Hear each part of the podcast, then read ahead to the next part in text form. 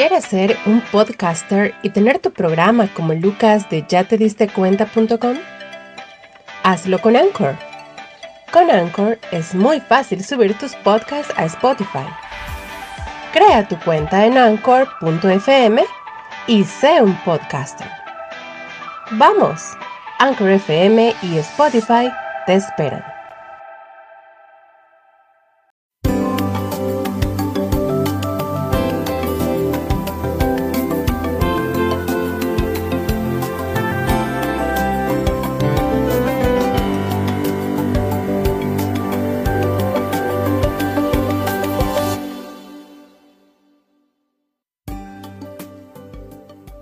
Bienvenidos al podcast número 4 de ya te diste cuenta.com en su programa Que alguien me diga. En este podcast número 4 tenemos como invitada a Sara Ramírez, ella es docente de secundaria y vamos a estar tratando, como siempre, temas de convivencia y conveniencia digital. En esta ocasión, el tema específicamente está relacionado, pues vamos a hablar con una docente, está relacionado con el área educativa, el área escolar. Escuela desde casa, en la era digital. ¿Estábamos preparados? Bueno, bienvenida, Sara Ramírez. Un gusto tenerte aquí, de verdad. Nos alegra mucho. Gracias Lucas, yo también estoy feliz de estar contigo en esto y pues hablemos un poco de este tema muy interesante y que creo que es algo que tenemos que tocar definitivamente, cómo esto ha afectado a los jóvenes, a los niños, eh, ya que hemos tenido dos años difíciles en el área educativa. Sí, así es. Estamos viendo que la escuela eh, desde casa en la era digital, bueno, tenemos ya dos décadas desde el boom de los sitios web, ¿verdad? De los sitios .com, eh, eh, ya pasaron dos décadas. Todo el mundo imaginaría que después de 20 años estaba toda una plataforma lista y preparada para poder ejercer la docencia desde casa y para que los educandos, los alumnos, también pudieran obtener el beneficio, una buena preparación eh, desarrollándolo desde casa. Bueno, entró la pandemia en el 2020 eh, sin aviso, sin previo aviso y pues de la noche a la mañana los eh, alumnos y los educadores, los educandos y los educadores tuvieron que hacer un cambio de hábitos. Fue algo así como un choque abrupto para todo el sistema educativo. Esto no sucedió de forma aislada, no fue nada más en un país, sino que fue de alcance global. En ese momento que se suspenden las clases presenciales en muchos países, en muchas zonas, y con tu experiencia como educadora, ¿qué desafíos pensaste como docente que serían los más grandes? La verdad es que muchos, cuando nosotros nos encontramos en el momento preciso en el que se da esta situación, créeme, Lucas, que nosotros ah, pensamos que, iba a ser por un corto periodo de tiempo. Y sin embargo, cuando nos fuimos dando cuenta que pasaron las semanas, eh, nosotros empezamos a hacer planes para ah, pues darle contingencia a este problema eh, en corto tiempo pero nos dimos cuenta que las cosas no iban a ser así. Entonces, eh, la interrelación con los estudiantes, creo yo, que fue una de las cosas que más, eh, con las que más nos vimos afectados eh, el conocer las situaciones particulares de nuestros estudiantes y eso que nosotros tenemos el día a día con los chicos, porque más allá de la enseñanza es la interrelación que nosotros tenemos con los estudiantes, el poder conocerles y no los podemos conocer de otra de otra forma que no sea el, el, tenerlos en las aulas. Es que Lucas, no te puedes imaginar cómo desde el estar presentes con ellos, solo con la expresión de su rostro, podés identificar las problemáticas que cada uno tenga, ¿no? Entonces yo creo que lo que más, en lo que más nos vimos afectados fue en esa interrelación personal que tenemos con los chicos. Sí, sí, o sea que tal vez eh, conocimientos se puedan transmitir a través de una plataforma digital. Bueno, vamos a seguir abordando eso, pero otras eh, situaciones que rodean al estudiante, la vida del estudiante y que afectan su aprendizaje, no se pueden atender de la forma más apropiada. Eh, precisamente en eso nos vamos a ir orientando en esta conversación, pero antes de llegar a ese punto, en tu opinión, ¿estaban los docentes preparados para este cambio de hábitos docentes de forma tan abrupta? Y quisiera, no sé si te voy a poner en problemas con esta pregunta, pero antes de que me contestara, quisiera pues que dividiéramos a los docentes en dos grupos, llamemos a los docentes que ya que no son parte de la generación digital, sino que son migrantes digitales y hablemos de otra generación de docentes que ya eh, pues eh, ahora son docentes, pero hace dos décadas estaban abriendo sus correos arroba Yahoo, entonces que ya son casi que nativos digitales. Entonces, en estos dos grupos había un grupo que estaba mejor preparado o los dos grupos entraron eh, eh, de forma abrupta. ¿Cómo, ¿Cuál es tu valoración? Lucas, yo creo que no estábamos preparados. O sea, nos ha caído como un baldazo. Ambos, grupos, o sea, nos ha caído como un baldazo de agua fría. Eh, nosotros creo, y creo yo, me consideraría yo en esa generación de la que hablas, que ya usábamos un poco de, la tecnología. De hecho, eh, en mis últimos cinco años, antes de que fuera esto de la, estuviéramos con esto de la pandemia, como maestro te tenés que ir adaptando a los cambios de los estudiantes. De hecho, yo tuve un director que hace 10 años atrás que me dijo, yo te aseguro que va a haber un momento en, la actividad académica que la tecnología va a ser sumamente importante para los niños, porque en ese momento, de hace 10 años atrás te estoy hablando, estábamos en un punto donde eh, no se le permitía al estudiante el teléfono en, en el aula de clases. Y entonces era aquello de que para qué usaban el teléfono los niños y, que hay que quitarles el teléfono. Y entonces decía el director, no, vamos a llegar a un punto donde ese teléfono va a ser una herramienta sumamente importante y llegamos a ese momento. O sea, a mí me parece sorprendente recordar que hace muy poco tiempo estábamos hablando de eso y llegamos a ese momento. Entonces, hace cinco años yo estaba usando ya el WhatsApp, por ejemplo, hacía grupos con mis estudiantes yo soy maestra de matemáticas, entonces a mí me interesa mucho que el estudiante escuche la explicación, eh, comprenda la explicación. Entonces, ¿qué sucedía? Yo daba mi clase y a veces la clase se volvía como demasiado corta, porque no sé si te ha dado la sensación a ti el tiempo, que el tiempo se ha cortado. Entonces, pues, definitivamente que sí. y, disculpa que te interrumpa, tenemos en agenda eh, de ya te dice cuenta.com abordar precisamente eso, el tiempo en la era digital que se percibe de forma diferente que el tiempo antes de la era digital. Pero bueno, continúa. Entonces yo usaba eh, los grupos de WhatsApp para que ellos pudieran eh, intercambiarse este, las, las clases en algún momento determinado.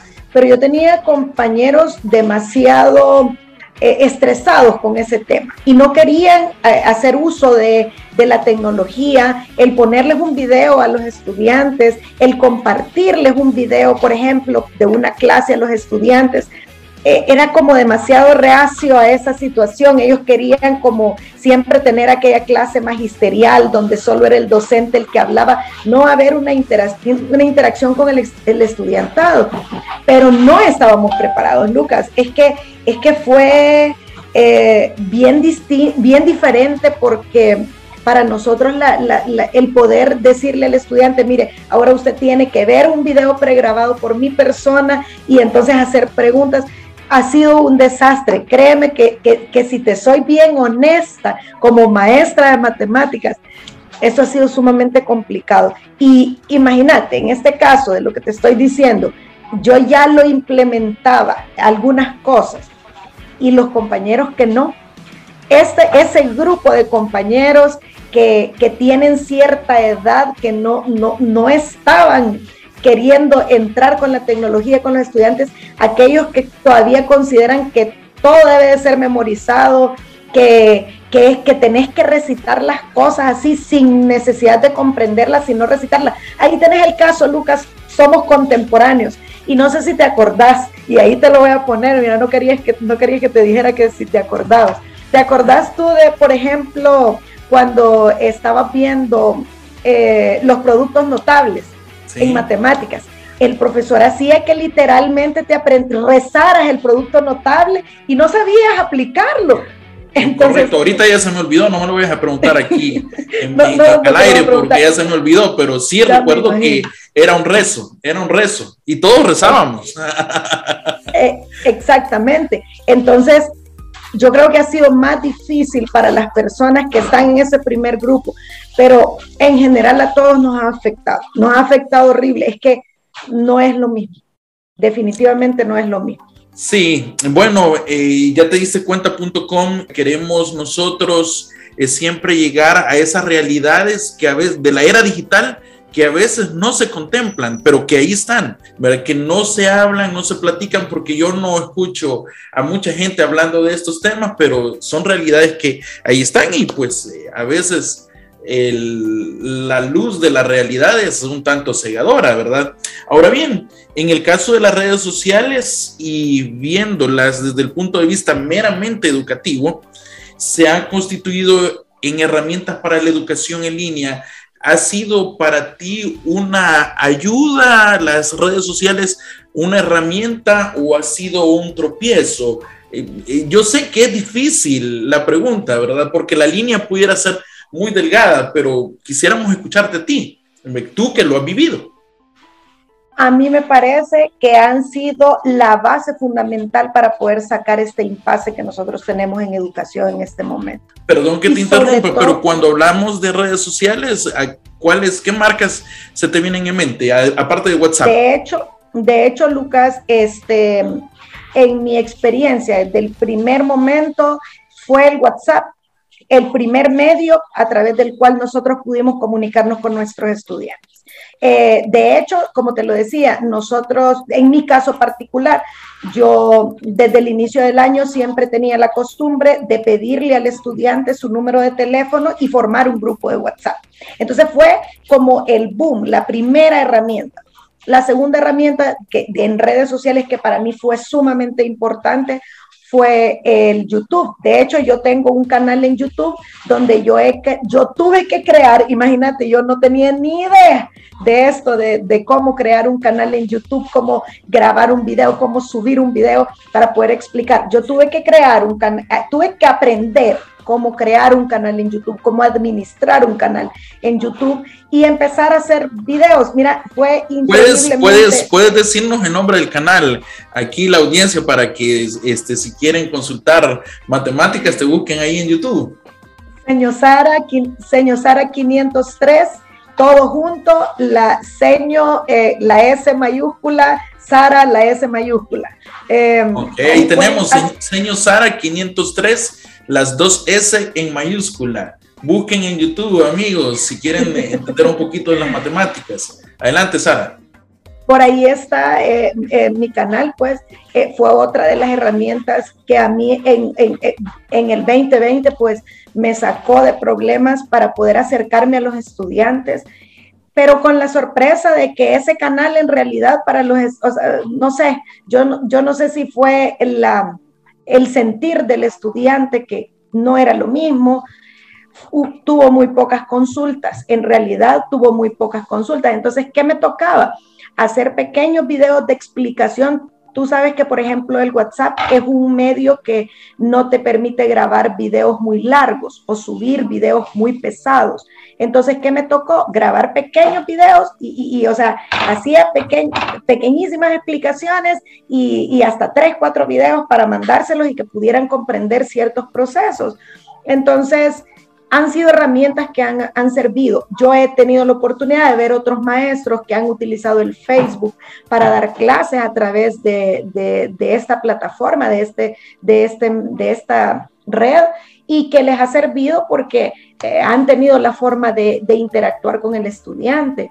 Entonces, realmente yo creo que en este momento las redes sociales y el, el que nuestros estudiantes estuvieran tan involucrados con estas ha sido una buena herramienta y la herramienta fundamental para sacar para sacarnos del problema en el que estábamos en este momento. O sea que digamos que menos mal que este los alumnos están ya acostumbrados al, uso de las redes sociales porque ese fue el canal para llegar a, los alumnos. Ahora bien, desde tu perspectiva y cambiando un poco el plano de visión, ¿verdad? Desde el área docente y pensando ahora en la interacción que niños y jóvenes tienen en la escuela, el tan famoso patio de recreo, la hora de recreo, cuán contraproducente puede ser o ha sido el aislamiento en el desarrollo social de niños y jóvenes. Estamos hablando de niños y jóvenes que, pues sí, perdieron el patio de recreo y esa es la, hora que se anhela después de una clase de matemáticas. Mm. Lucas, sumamente contraproducente. Y, te lo voy a explicar desde las dos perspectivas, porque tú sabes que yo tengo también dos hijas en diferentes edades y he podido ver cómo esto les ha afectado y voy a empezar explicándote cómo lo veo yo desde el punto de vista estudiantes en la escuela. Fíjate que nosotros hemos tenido una lucha constante para que el alumno pueda interrelacionarse con otro.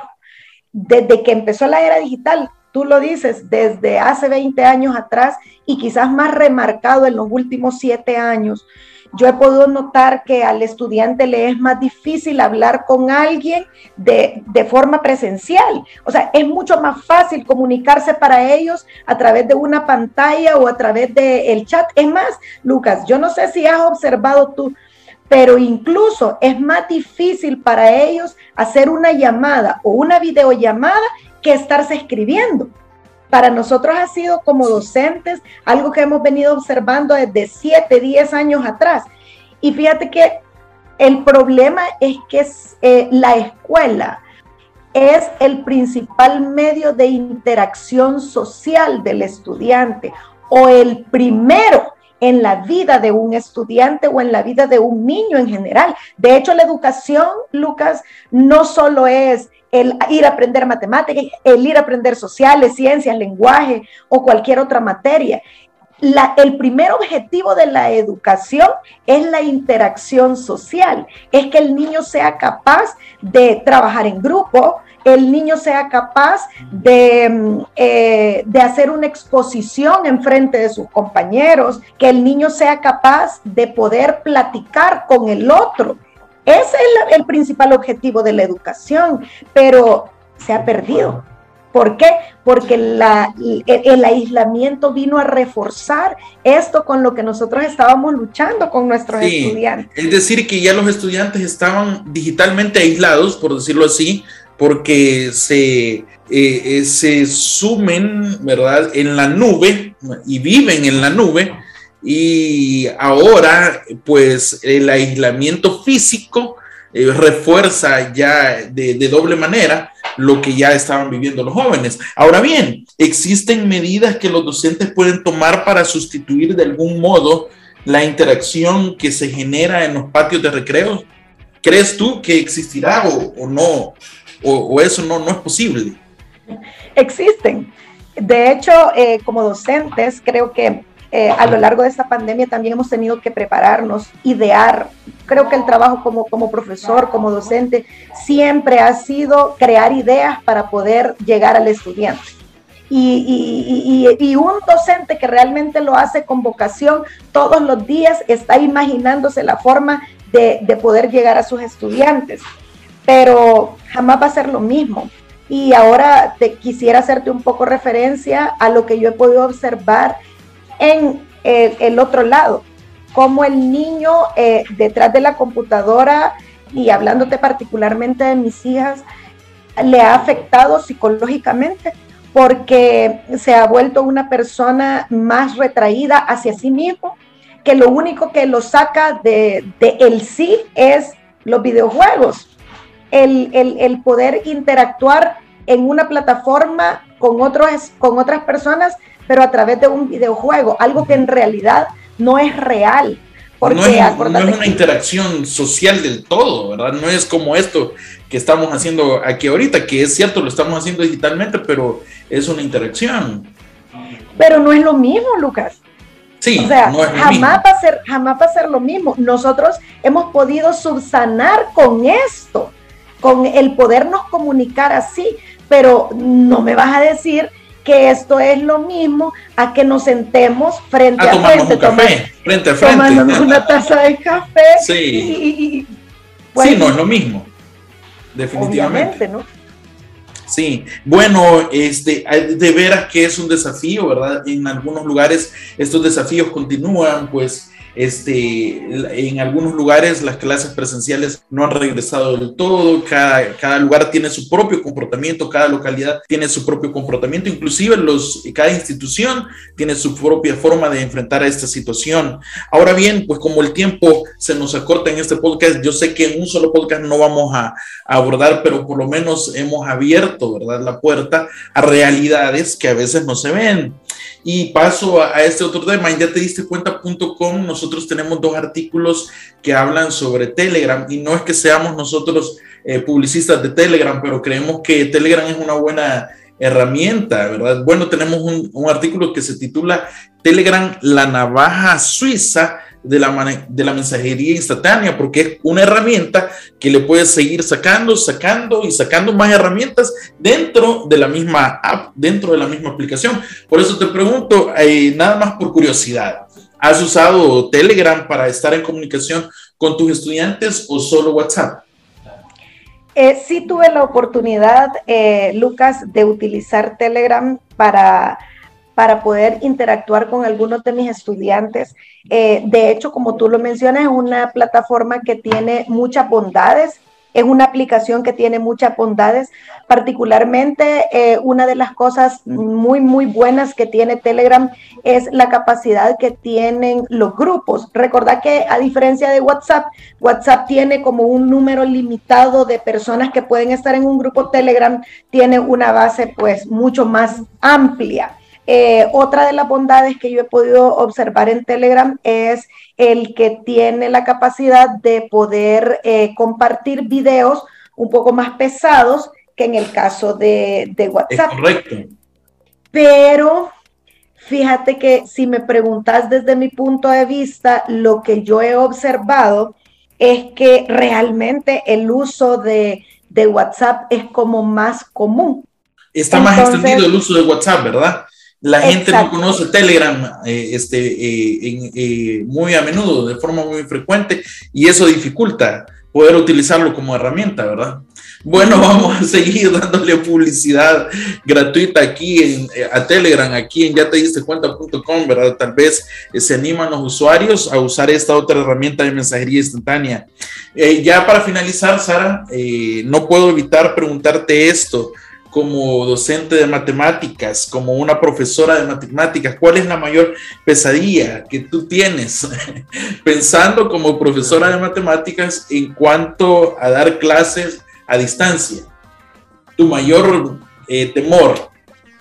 Mi mayor temor es la interacción con los estudiantes, definitivamente. Lucas, no hay nada como pararte enfrente de tus alumnos y poder ver la expresión de su rostro cuando les estás explicando algo. O sea, sería, perdón, sería la ausencia de la interacción, entonces. El temor sería la ausencia de esa interacción. Sí, sí, sí. Sí, adelante, adelante. acepto la corrección. Eh, creo, que, creo que una de las cosas que es más aterradoras para mí es eso. E, este año particularmente, mira, el 2020 tuve la oportunidad de estar con ellos por lo menos un par de meses pero este año para mí ha sido una tortura el no poder interactuar con ellos. Creo que como docente cualquiera te lo puede decir. Nuestro, nuestro, nuestro anhelo son nuestros alumnos, el poder estar con ellos, el poder verlos, el poder platicar, el poder acercarse a cada uno de los estudiantes. Sí, que le lleven la manzana a la profesora. Ese es el anhelo, ¿verdad? No, no, no, no, realmente no. Pero sí el poder ver la expresión de tu estudiante cuando estás explicando algo, particularmente en matemáticas. Sí. ¿No te, ¿No te has dado cuenta que los estudiantes no preguntan? Ellos no preguntan. Sí, porque no hay eh, cómo hacer la pregunta. Eh, es que lo que pasa es que cuando, cuando uno pregunta, eh, ¿se comprende todo? Ellos se quedan callados porque no se comprende nada, pero lo, puedes visualizar en el rostro de ellos. Y eso es lo que quizás a mí particularmente me ha causado más conflicto. Sara, muchísimas gracias. Nos ha ilustrado enormemente esta conversación. Eh, hemos podido abordar mucho, mucho de lo que teníamos inquietud. Por supuesto, no hemos completado la conversación. Siempre hay más que hablar sobre estos temas. Esperamos en un futuro tenerte. ¿Aceptas una invitación futura? Eh, Sara. Por supuesto, por supuesto. Estamos siempre a la orden, Lucas y de veras gracias por la oportunidad de expresarnos, porque la verdad es que al final esto también es una oportunidad para nosotros, expresar nuestro punto de vista y nuestra vivencia, que es totalmente diferente a cualquier trabajo que haga cualquier persona, Lucas. Sí, es cierto, es cierto, y hemos visto en, en ya te diste cuenta.com y también aquí en el programa que alguien me diga, eh, la ausencia de espacios a donde eh, eh, personas y profesionales como ustedes, desde su vocación, puedan tener voz, ¿verdad? y expresar este tipo de situaciones y de inquietudes. Así que, no, nosotros también lo agradecemos. Esto ha sido el podcast número cuatro de su programa. Que alguien me diga, en esta ocasión ha sido Sara Ramírez, docente de secundaria, la que nos ha dicho si la escuela desde la casa en la era digital estábamos preparados y bueno, la respuesta final es no estábamos preparados para ello, ¿verdad? Y todavía continúa, continúa siendo un desafío para muchos. Sara, de nuevo me despido y gracias a la audiencia por escuchar el programa Que alguien me diga. Hasta la próxima.